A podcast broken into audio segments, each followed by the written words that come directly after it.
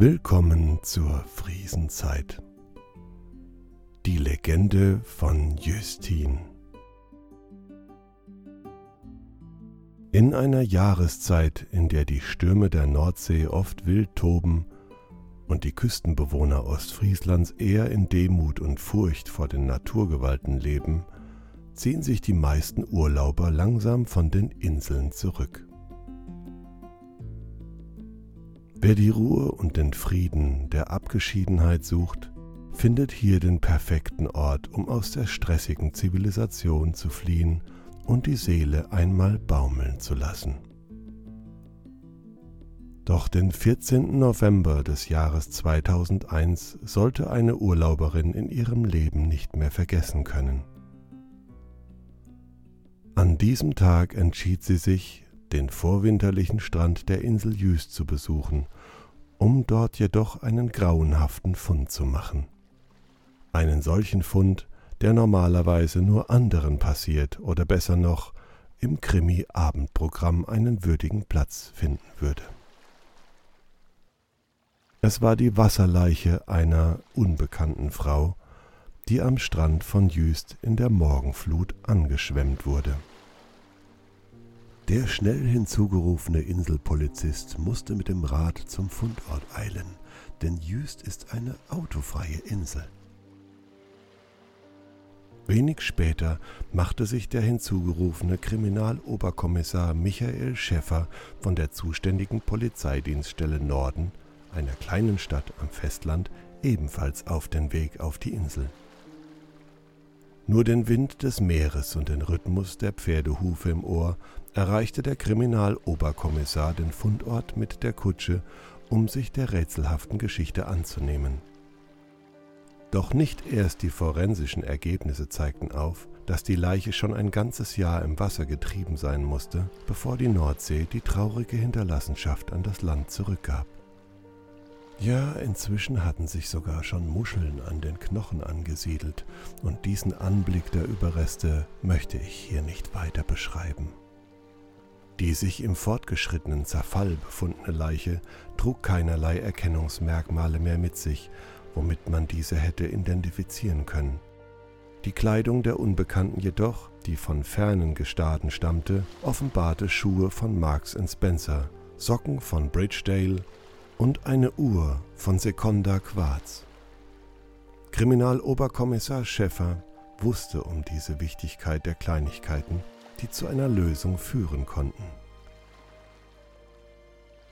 Die Tote trug zudem vollständige Zähne, und in diesem Detail sah Schäffer eine Möglichkeit, das Gebiss mit den Aufzeichnungen eines Zahnarztes zu vergleichen.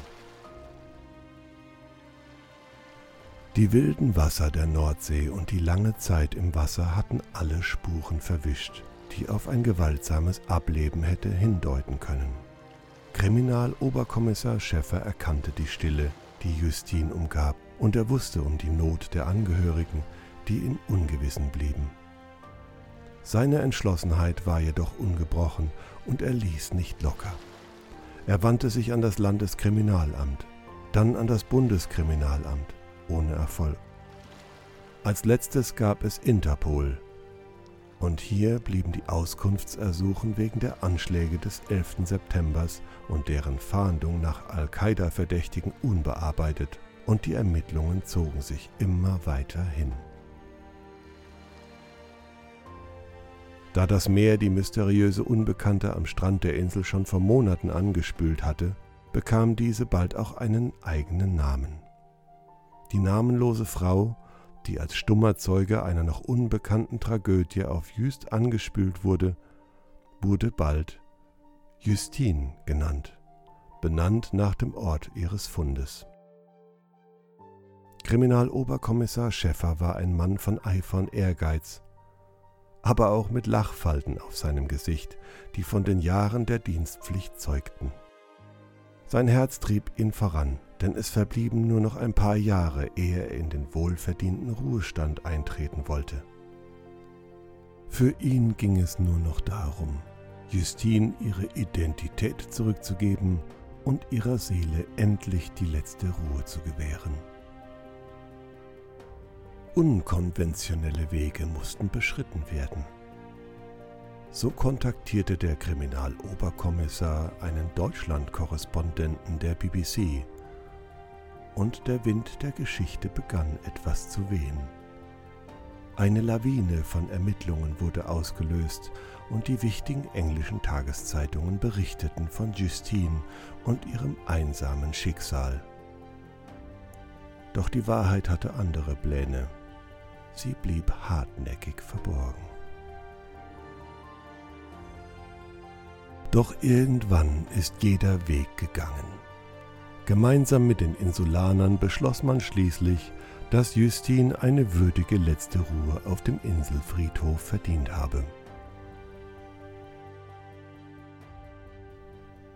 Doch ihre letzte Ruhe, die sie auf Just gefunden hatte, sollte noch lange nicht das Ende ihrer Geschichte sein. Man fühlte sich dem Andenken der Unbekannten verpflichtet.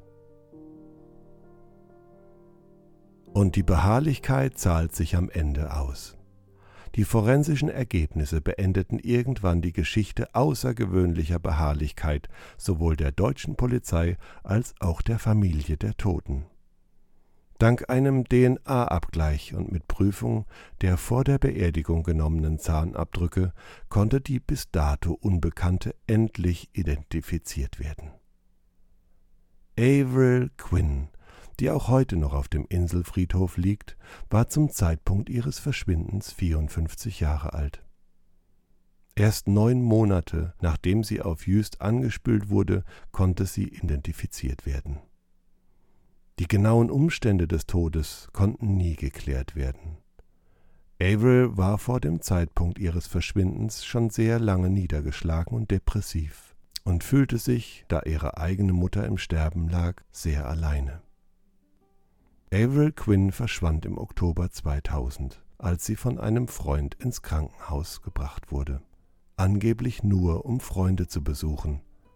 Was dann geschah und ob sie einen Unfall hatte und ins Meer fiel oder sich selbst das Leben nahm, wird wohl ewig ein Geheimnis bleiben. Und als die Hinterbliebenen schließlich das Grab auf der Insel besucht hatten, einigten sie sich darauf, dass Avril auf Jüst verbleiben sollte. Jüst wäre genau der Ort, den Avril in ihr Herz geschlossen hätte. Sie liegt heute begraben auf dem Inselfriedhof zwischen Dünen und wilden Blumen. Und es ist nach eigenen Angaben der schönste Friedhof, den die Familie je zuvor gesehen habe. Und so bleibt die Legende von Justine in den Liedern der Wellen, und im Windhauch der norddeutschen Küste lebendig. Eine Erinnerung an einen Kriminaloberkommissar, der zu seinen Lebzeiten immer gegen die Strömung der Zeit kämpfte, um die Wahrheit ans Licht zu bringen. Eine Wahrheit, die über den eigenen Tod hinausreicht und die Bedeutung von Ehre und Hingabe in den Herzen der Menschen auf ewig verankert.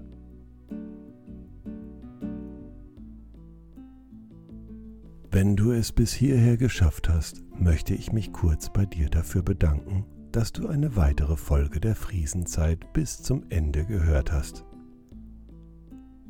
Diese Folge verdanken wir übrigens der netten Nachricht von Ralf und Melanie Lübkes. Hast du auch eine Idee für eine neue Folge? Dann melde dich doch einfach über Friesenzeit auf Instagram oder im Blog. Ich würde mich freuen. Bis bald wenn es wieder heißt Willkommen zur Friesenzeit.